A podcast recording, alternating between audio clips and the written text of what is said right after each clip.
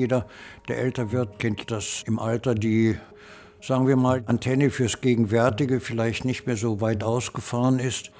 Umso stärker allerdings melden sich die Erinnerungen ans Frühere und es geht dann immer weiter zurück. Und da bin ich auch neugierig. Woran erinnere ich mich, woran ich mich bisher noch nicht erinnert habe? Gibt es noch unentdeckte Erinnerungen? Da ist das Alter ganz hilfreich, nicht? Wenn so der Erfahrungsraum kleiner wird, die Neugier zurückgeht, aber der Rückblick dann auch konzentrierter wird, nicht? Weil so vieles von außen kommende einen nicht mehr so interessiert, dass der Blick auf das, was geschehen ist, und was immer noch da ist, ungleich intensiver wird.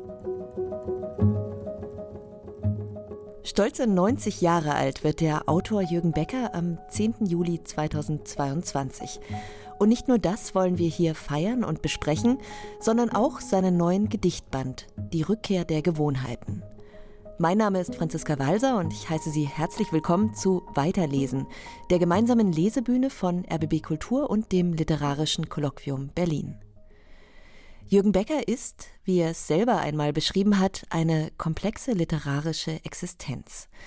Er hat Hörspiele geschrieben, einen Theaterverlag geleitet, fotografiert, lange Jahre als Rundfunkredakteur gearbeitet und daneben und vor allem hat er geschrieben. Mehr als 20 Prosabücher und Gedichtbände.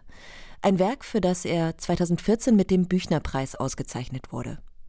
Ich habe Jürgen Becker für Weiterlesen im LCB am Wannsee getroffen, gemeinsam mit meinem Kollegen Thomas Geiger. Das literarische Kolloquium am Wannsee ist für Jürgen Becker schon lange ein Schreib- und Erinnerungsort. Hier entstand zum Beispiel das Berliner Programmgedicht 1971 und, wie es sich für einen Stammgast gehört, hat Jürgen Becker hier einige Privilegien. Er durfte während des Interviews im Büro von Thomas Geiger rauchen. Das ist sonst streng verboten. Wer im folgenden Gespräch also genau hinhört, der erkennt manchmal das Klicken eines Feuerzeugs. Das war immer eine Art Zuhause. Hier habe ich oft wohnen können und vor allen Dingen auch arbeiten können.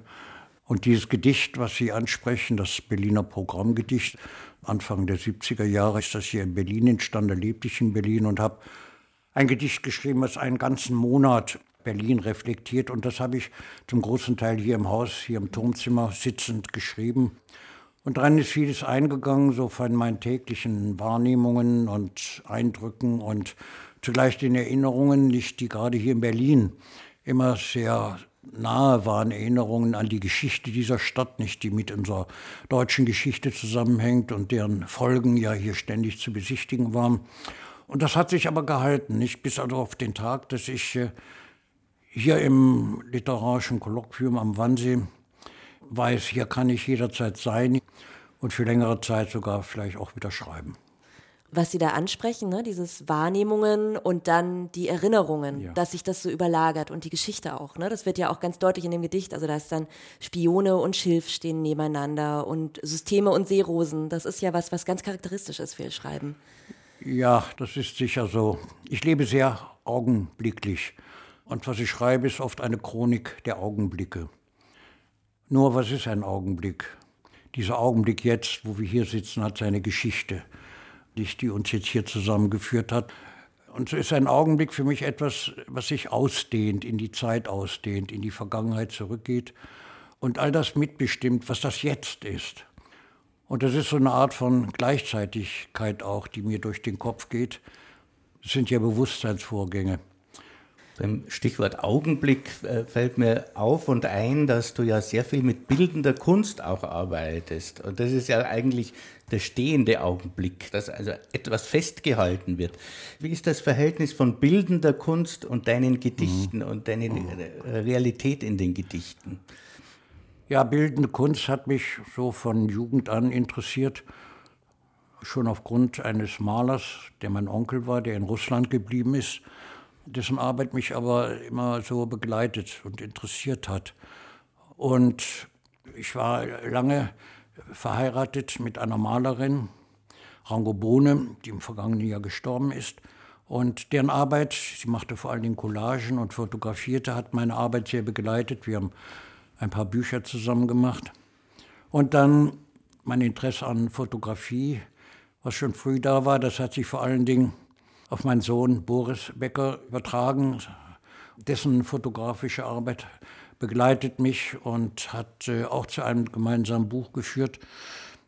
Gut, das sind jetzt äh, verwandtschaftliche Zusammenhänge, aber ich hatte das Glück, immer in der Nähe von bildenden Künstlern äh, zu sein und mein Verhältnis zu all den Entwicklungen in den bildenden Künsten in den letzten Jahrzehnten hat mich manchmal ebenso beeinflusst wie Literatur.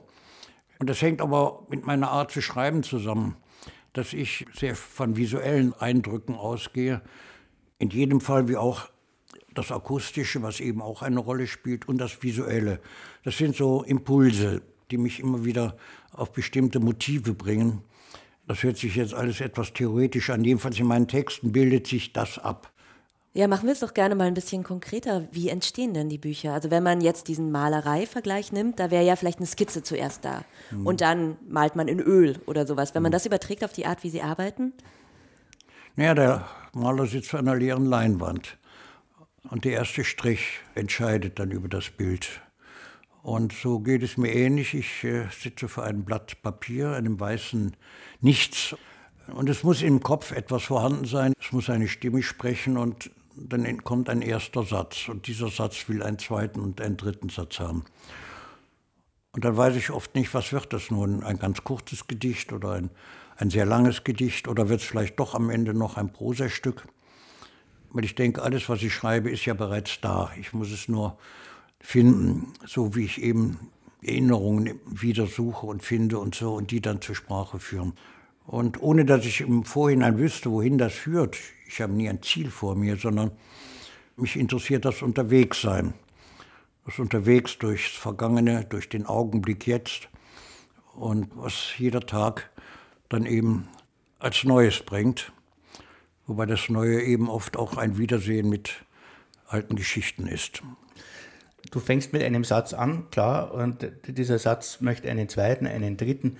Wenn du dann mehr geschrieben hast, montierst du dann, was du geschrieben hast, oder bleibt das im Wesentlichen in dem einen auch Gedankenfluss? Wenn ich deine Sachen mir so vorstelle, könnte ich mir ja vorstellen, dass das wirklich so ein Weiterschreiben, ein Ausschreiben ja. ist, dass die Montage eigentlich nicht nahe liegt. Andererseits mhm. ist die Montage ein klassisches, modernes Mittel des Schreibens und du bist ja im eigentlichen Sinn ein moderner Schriftsteller. Also wäre die Montage auch möglich. Aber wie ist das bei dir? Ja, zugleich bin ich ein ganz altmodischer Schriftsteller. Ich schreibe mit der Hand, mit einem Bleistift.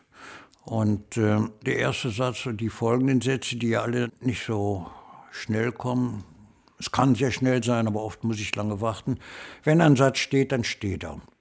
Und man baut daran weiter. Nicht ein Satz führt zum nächsten. Nach dem Prinzip der Assoziation.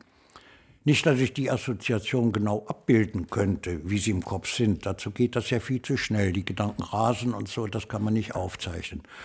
Aber die Technik der Assoziation, das sich verknüpfen, nicht das Hereinnehmen dessen, was plötzlich der Zufall mitbringt. Es geht das Telefon, ich gehe dran und dann kann es sein, dass das Gespräch, was ich gerade geführt habe, plötzlich wieder zu einer Assoziation führt, die ich in den Text mit aufnehme.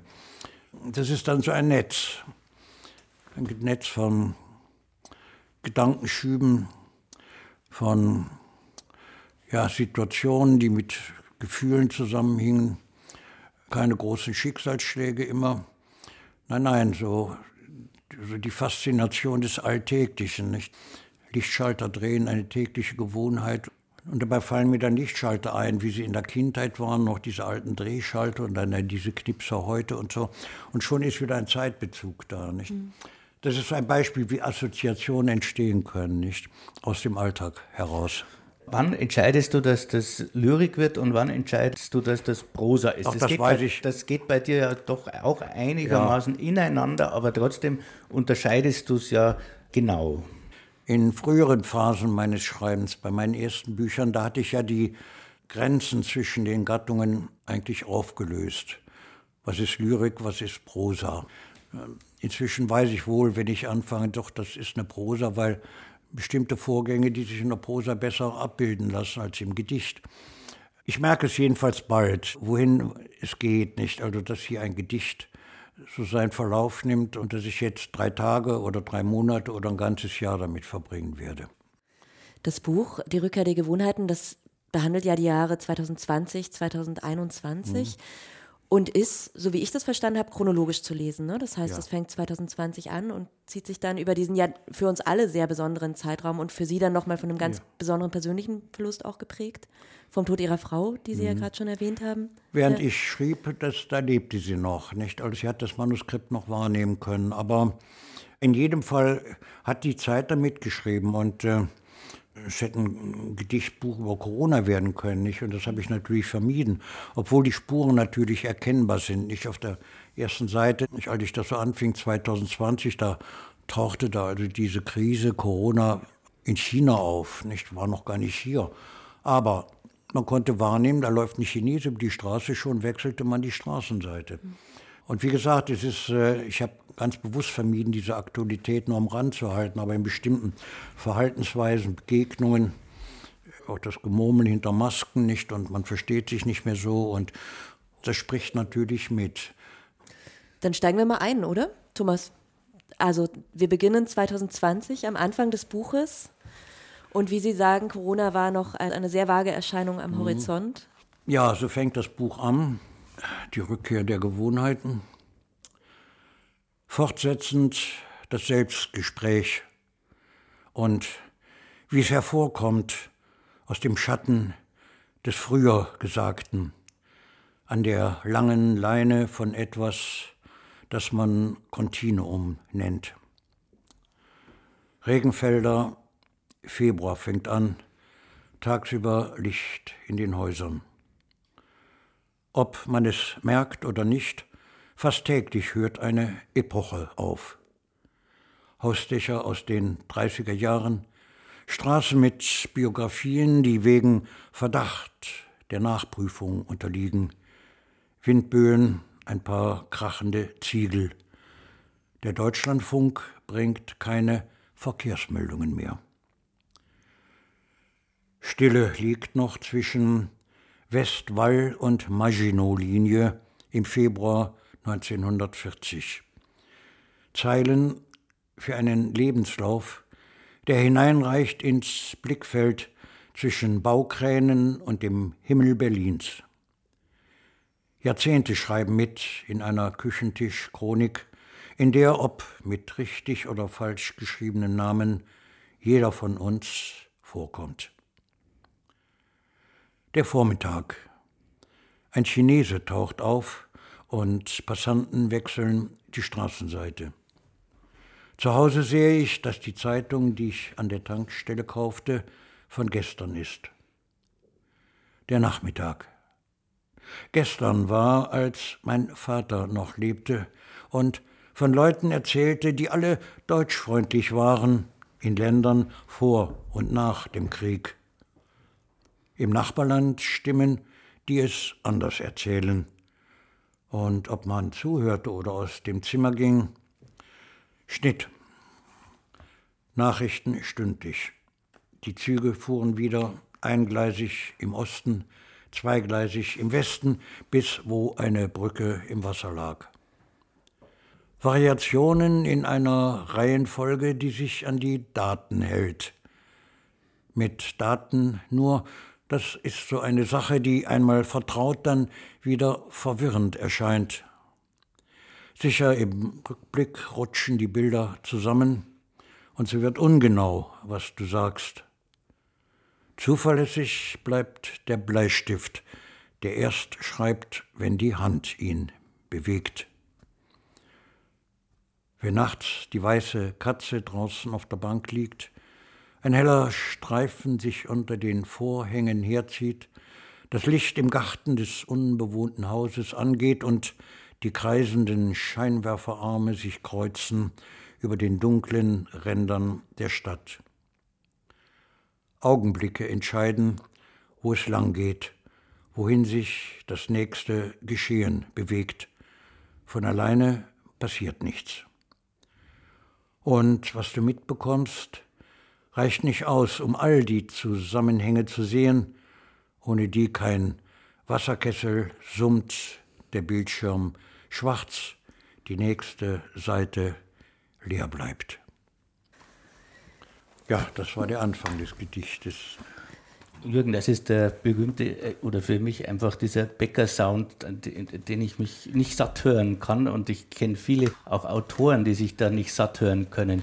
Was mich interessiert ist, wie nimmst du das selber wahr? Ich meine, das ist deine Assoziation, das ist deine Wahrnehmung, das sind deine Erinnerungen mhm. bis an den Krieg zurück. Das gibt mhm. nicht mehr viele Menschen, die das heute überhaupt zeitgenössisch mhm. schreiben könnten. Wie siehst du das Ich? Also das ist ja kein lyrisches Ich in dem mhm. Sinne von eines ausschweifenden romantischen Wesens, sondern das ist einer, der die Welt wahrnimmt, der die mhm. Geschichte kennt, der seine eigene Biografie kennt mhm. und sich aber doch eigentlich auch immer sehr zurücknimmt. Aber das ist doch mehr mhm. als eine reine Kamera, die irgendwie rumzoomt, was ist in der Welt. Kannst du versuchen, mir zu sagen, wie du dich ja. als Medium fühlst, ob, ob, du da eine Theorie dazu hast? Ach, nicht direkt eine Theorie, eher die Erfahrung, dass, wenn ich ich sage, dass ich weiß, dass dieses Ich aus mehreren Personen besteht, nicht das sogenannte multiple Ich. Das Ich, das der kleine Junge einmal war, das Ich, was als Redakteur vom Mikrofon gesessen hat, das Ich, was die Wiese mäht, zugleich das historische Ich und da nimmt das Ich eine größere Dimension an.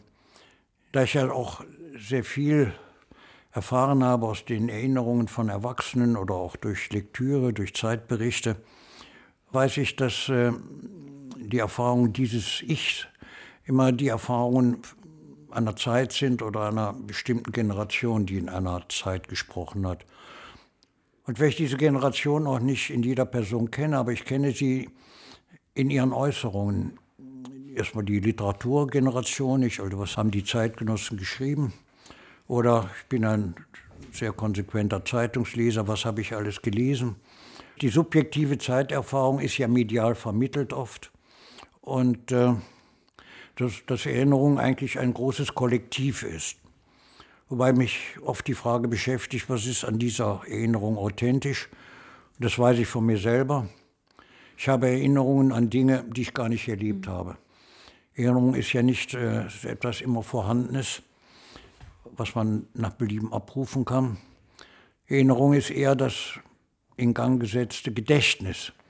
Und das vermischt sich dann eben ständig mit den ja, Erinnerungen von, von anderen Menschen auch, nicht? Die, die ich manchmal auch erfinde, dass ich denke, mein Vater könnte sich daran erinnert haben.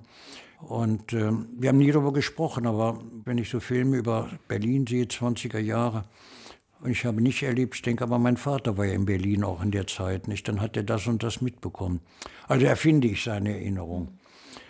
Ich habe mich gefragt, verschieben sich auch diese Ich-Verhältnisse zueinander mit dem Alter? Ne? Sie werden ja jetzt 90 und es gibt so eine Stelle in dem aktuellen Buch, wo Sie beschreiben, wie der Radius kleiner wird. Ne? Also der Landweg führt zum Briefkasten gegenüber, zu Wasser geht es quer über die Pfützen ja. im Hof. Ne? Das, das Erlebte ja weniger wird und vielleicht das Erinnerte und Vermittelte mehr? ja, das Alter? ist natürlich, das kennt jeder, der älter wird nicht, dass äh, im Alter die sagen wir mal, die Antenne fürs Gegenwärtige vielleicht nicht mehr so weit ausgefahren ist. Umso stärker allerdings melden sich die Erinnerungen ans Frühere und es geht dann immer weiter zurück. Und da bin ich auch neugierig. Woran erinnere ich mich, woran ich mich bisher noch nicht erinnert habe? Gibt es noch unentdeckte Erinnerungen?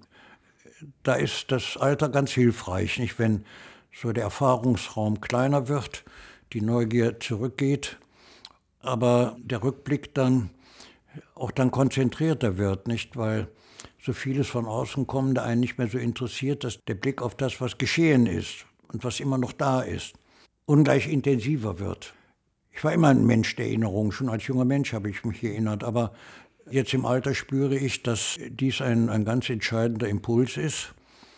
Hier, wo wir sitzen, das, die Villa am Wannsee, literarisches Kolloquium, ein Haus, was ich seit Jahrzehnten kenne, und wo ich weiß, was das für die Geschichte hat, ein reicher privater Mann hat sich das gebaut und dann fing eine Geschichte an, die bis heute geht. Und immer wenn ich in größeren Abständen durchs Haus gehe, was alles geblieben ist, nicht dieses legendäre Treppenhaus und äh, die Terrasse und der Blick auf den Wannsee und zugleich kleine Einzelheiten, die sich dann doch wieder verändert haben. Ein Aufzug, der jahrelang nicht ging, er geht plötzlich wieder.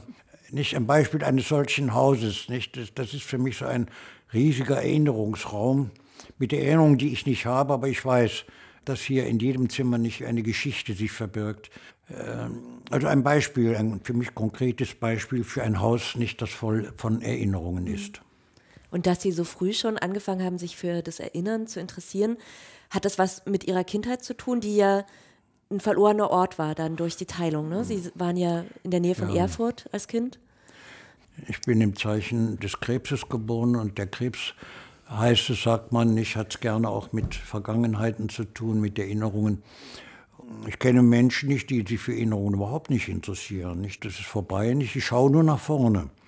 Also zukunftsorientierte Menschen, nicht. An Zukunft hat mich immer nur der nächste Tag interessiert. Und das, was vorige Woche war, nicht, das liegt vor mir auf dem Tisch, ist noch nicht erledigt. Vergangenheit holt einen ja auch ständig ein durch nicht bezahlte Rechnungen oder aufgeschobene Verabredungen oder nicht beantwortete Post. Ständig liegt der Tisch voll von Vergangenheit, die Gegenwart werden will. Das eine ist die Zeit und das andere sind die Orte, die durch dein Werk gehen. Das ist immer wieder die Ostsee, es ist immer wieder Erfurt, es ist immer mhm. wieder Berlin, es ist immer wieder Odenthal, mhm. wo, wo, ihr euer Haus hattet. Wie kommt es zu dieser äh, landschaftlichen ja, Verbundenheit ist schon fast zu wenig. Also das ist wirklich sehr mhm. auffällig, dass du immer wieder dieselben Orte aufsuchst und an diesen Orten wiederum deine Erinnerung anwirfst. Ja, das hat so mit dem Verlauf der Biografie zu tun. Ich lebe in Köln, das ist so die Herkunft, und aber es hat dann doch immer wieder Ortswechsel gegeben in der Biografie. Der erste entscheidende war 1939, als mein Vater nach, von seiner Kölner Firma nach Mitteldeutschland, nach Thüringen, nach Erfurt versetzt wurde, wo wir bis 1947 geblieben sind. Ich kam 1950 nach Köln zurück, habe dann wieder anderswo in anderen Städten gelebt. Also es waren immer biografische Stationen und die haben Spuren hinterlassen. Und ich bin immer sehr abhängig vom Ort, an dem ich lebe oder gelebt habe. Nicht, da habe ich mich geöffnet, habe den Ort in mich hineingehen lassen. Ich bin in den Ort hineingegangen.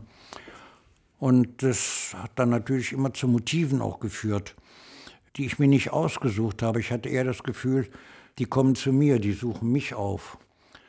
Und wenn dann äußere Dinge hinzukommen, die also gar nicht vorgesehen waren, dann kann sich plötzlich alles ändern. Mit dem Fall der Mauer begann das. An dem Tag war ich gerade in Berlin am 9., musste aber dann nach Köln zurückfliegen, weil ich am nächsten Tag von Köln nach Leipzig fahren musste. Und ich in Leipzig an einem Hotel in einer Fernsehsendung des aktuellen Fernsehens, DDR-Fernsehen, sah, was schon in Berlin am selben Abend passiert war. Vorher hatte ich das nicht gewusst und da fiel es mir schon schwer, die Fassung zu bewahren, dass ich zum ersten Mal in der noch existierenden DDR in einem Hotel im, im, ostdeutschen Fernsehen sehe, wie die Mauer fällt. Und da begann nun alles mit der Einheit dann auch, dass ich von Berlin aus mit meiner Frau lange ausgedehnte Reisen gemacht habe, die brandenburgische Umgebung entdecken, nach Mecklenburg hinein, das Wiedersehen mit der Ostsee. Ich war als Kind in den Ferien an der Ostsee auf Rügen und so weiter. Und das waren Landschaften, von denen ich dachte, die sehe ich nie wieder. Jetzt konnte ich sie wiedersehen. Oder nach Thüringen hinein, Erfurt wiedersehen. Am Tag der Einheit, am 3. Oktober, habe ich mich morgens in den Zug gesetzt, bin nach Erfurt gefahren, bin eine Woche lang in der Stadt herumgelaufen, auf der Suche nach dem kleinen Jungen, von dem ich meinte, den gibt es ja noch. Hier hat er gewohnt, da ist er in die Schule gegangen, hier hat er Handball gespielt und so weiter, hier haben seine Freunde gewohnt. Also das Vergegenwärtigen von etwas, wovon ich meinte, es sei verloren. Und was ich dann alles nachgeholt habe, eine Rückkehr, die mit Wiedersehen, mit Wiederentdecken verbunden war und zugleich mit Neuentdecken. Und für mich war es dann immer wichtig zu hören, ja, wie haben wir gelebt im Unterschied zu euch im Westen oder umgekehrt, wie haben wir gelebt im Unterschied zu Menschen, die 40 Jahre lang nicht diese Privilegien und Freiheiten haben erleben dürfen, auch gerade was die Literatur angeht. Kollegen, die immer auf eine andere Weise schreiben mussten als wir im Westen. Wir konnten ja machen, was wir wollten. Und hier nicht konnte die Zeile im, im Osten eines Gedichtes nicht entscheidend sein darüber, ob ein Buch gedruckt wird oder nicht. Ist ja auch so eine Frage, die öfter mal auftaucht ne, in den Büchern. Also wer wäre ich gewesen unter anderen Umständen? Wäre ich da aufgewachsen? Wäre ich vielleicht auch ähm, jetzt auf Ihren Geburtsjahrgang 1932 bezogen, wäre ich ein paar Jahre früher geboren worden? Ist ja, ja, auch eine Frage, die immer wieder kommt. Ne? Ja, das sehen Sie richtig. Das taucht im Text auf. Nicht, wie hätte ich mich verhalten in bestimmten Situationen? Das habe ich mich oft gefragt. Auch so beim Rückblick auf die zwölf Jahre NS-Zeit. Wenn ich damals älter gewesen wäre, Natürlich, im Nachhinein wären wir emigriert, nicht? Das ist ganz klar. Aber hätte ich den Mut gehabt, hätte ich die Möglichkeit gehabt, wie wäre ich in einem anderen Land zurechtgekommen mit einer anderen Sprache? Also, das sind so im Nachhinein so Überlegungen, nicht, denen ich nicht so richtig traue. Nicht? Also, vielleicht wäre ich auch im Land geblieben. Also von der Mentalität her wäre ich sicher kein richtiger Nazi geworden, nicht? obwohl ich im Jungvolk in der Hitlerjugend ja nun doch schon drin war in dem Getriebe, nicht?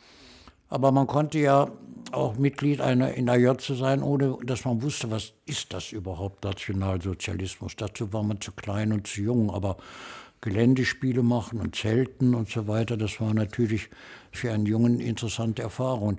Ja, und aus dieser Erfahrung heraus, glückliche Kindheit und zugleich ein paar Häuser weiter wurden Menschen abgeholt und ich habe das nicht gewusst und im Nachhinein das Erschrecken vor dieser Kindheit und vor den Möglichkeiten, die da auf einen gewartet haben.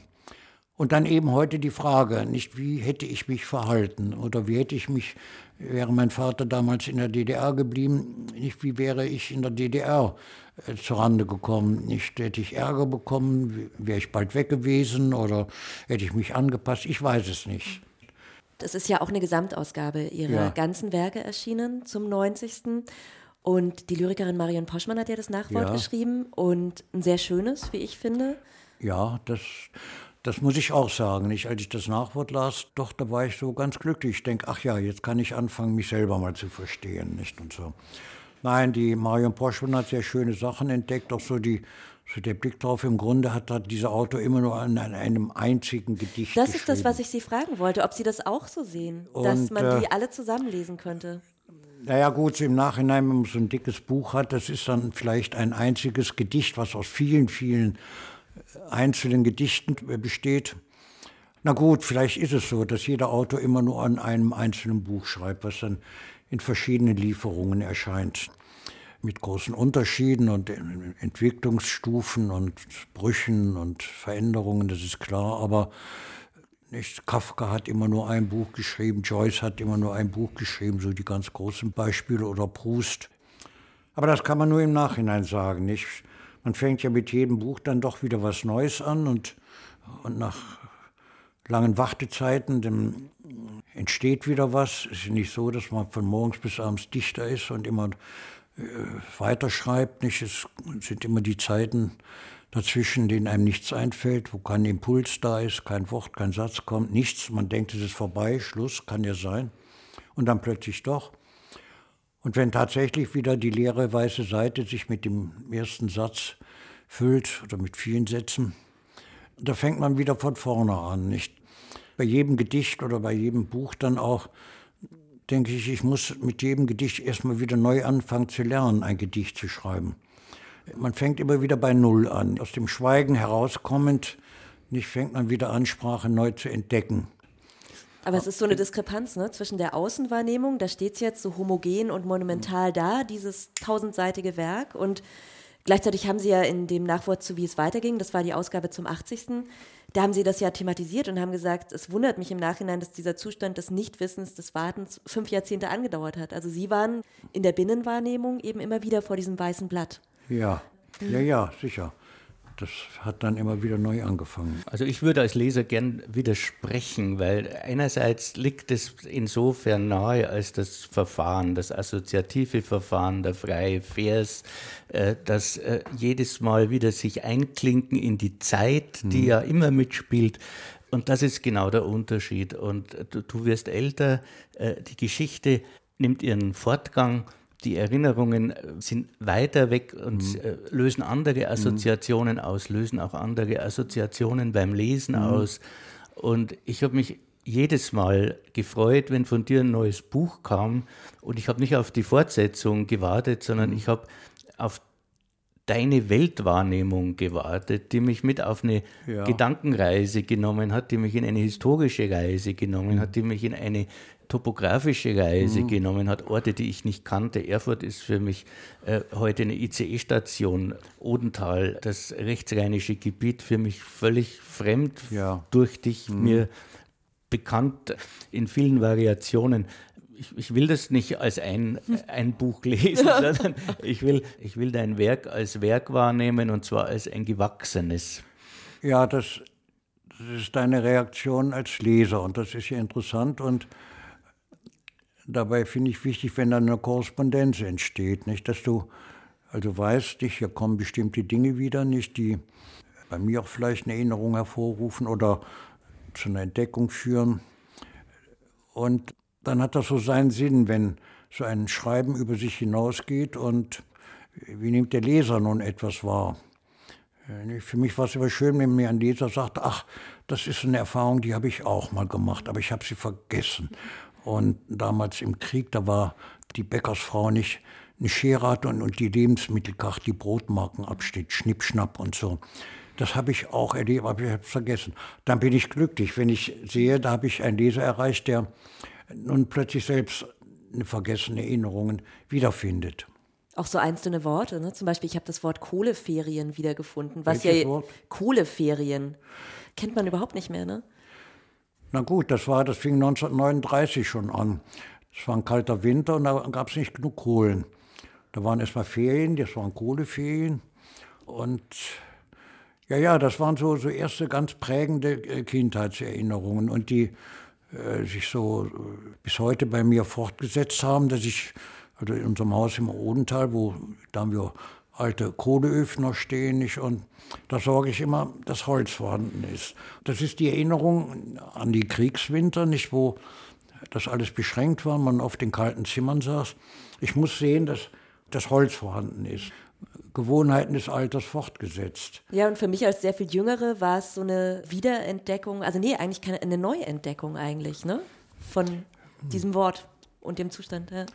Ja, oder das Wort Hamstern, nicht, dass äh, gehamstert wurde oder Schlange stehen, nicht, das kam jetzt in der Corona-Zeit auf einmal wieder hoch. Äh, es war ja absurderweise, dass plötzlich kein Toilettenpapier es mehr mhm. zu kaufen gab. Nicht, dass die Leute das hamsterten. Na, da war sofort für mich die Kindheitserinnerung da. Nicht, wenn es mal was gab, hat man gehamstert. Diese Erinnerungen, die sind nun immer wieder aktualisiert worden durch jetziges Geschehen. Nicht? Kleine Ansätze, nicht, es ist ja alles da, nicht, das sind so kleine Einschränkungen mal nicht, aber trotzdem, das genügt nicht, um mich an Zeiten zu erinnern. Und dann ja eben, was in den Medien sich abbildet, als in der Corona-Zeit jede Nachrichtensendung anfing mit dem Stand der Entwicklung, nicht, da saß dann nicht der Bundesgesundheitsminister und der genau. Wieler, nicht, das, äh, das war die erste Nachricht, wochenlang. Mhm. Und da fiel mir ein, wie war das? Ich habe als Kind schon immer intensiv Radio gehört. Da fing jede Nachrichtensendung an mit das Oberkommando der Wehrmacht gibt bekannt. Und dann kamen die Meldungen von der Front. Was heute die Virusfront war, war damals die Ostfront oder Italien oder wo immer eine Front war. Das war immer jahrelang die erste entscheidende Nachrichtenmeldung, was das Oberkommando der Wehrmacht bekannt gab. Wir leben in Zeiten, wo es Fronten gibt, von denen berichtet wird. Und diese Überblendungen ergeben sich aber auf so eine ganz selbstverständliche Art ne? und gar nicht so hergeholt beim Lesen. Das ist irgendwie die Na, man muss ja nicht danach, so, ne? Das genau, ist ja so, da. Das ist ja, ja, ist ja jeden Tag da. Da muss mhm. man nicht groß suchen. Nicht? Ja. Jetzt wollen wir diesen Bäcker-Sound nochmal hören, Thomas, den du gerade so schön benannt hast. Das ist ja, Sie sind auch ein unglaublich guter Vortragender natürlich Ihrer Gedichte. Wollen wir nochmal was hören aus Die Rückkehr der Gewohnheiten? Den Schluss. Zugvögel zurück in den Norden. Nachmittags, als der Mond schon im hellen Himmelblau stand, hörte und sah ich den ersten, den nächsten, den folgenden Keil. Krächzend kreisten sie alle über der Ebene, bis sie zusammenfanden in einer Kette, die rasch dann hinter den Hügeln verschwand zurück ins Haus. Holz für den Ofen. Der Winter war wie nach dem Krieg. Keiner kam da auf die Idee von gestohlener Kindheit. Geh raus an die frische Luft, kommst heim mit roten Backen. Der Eiszapfen zerging auf der Zunge und für die schönste Laubsägearbeit gab es als Preis ein neues Sägeblatt. Frag doch, wer noch dabei war und vier Wochen lang den Handwagen zog von hinter der Oder für vier Jahrzehnte bis zur Elbe. Dann fing die nächste Vergangenheit an und schon sind, nein, futsch sind nicht alle Zettel, Kärtchen, Kalender, sieh mal nach im Speicher. Entwürfe für Räume, wo nicht in jedem Wandschrank eine Schicht Erinnerung knistert. Aussicht auf freies Feld, über das die Schatten der Wolken wandern. Kritzle und bewerbe dich, kannst eine Installation auf dem Parkplatz, kannst nichts, was nach oben schiebt, die Quote.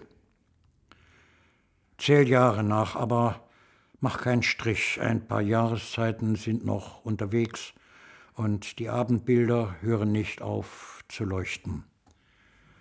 Drückt man die Taste Vivaldi, bekommt man ein schönes Geräusch, und dreht man an der Himmelsrichtung, fühlt man sich morgens jünger als gestern. Bloß fehlen noch Punkte für den Klassenerhalt. So oder so, die Stille spielt mit zwischen Zuruf und Pfiff. Vorerst bleibt leer die Tribüne. Vergessen, was man vergessen hat, geblieben, was noch zu tun ist.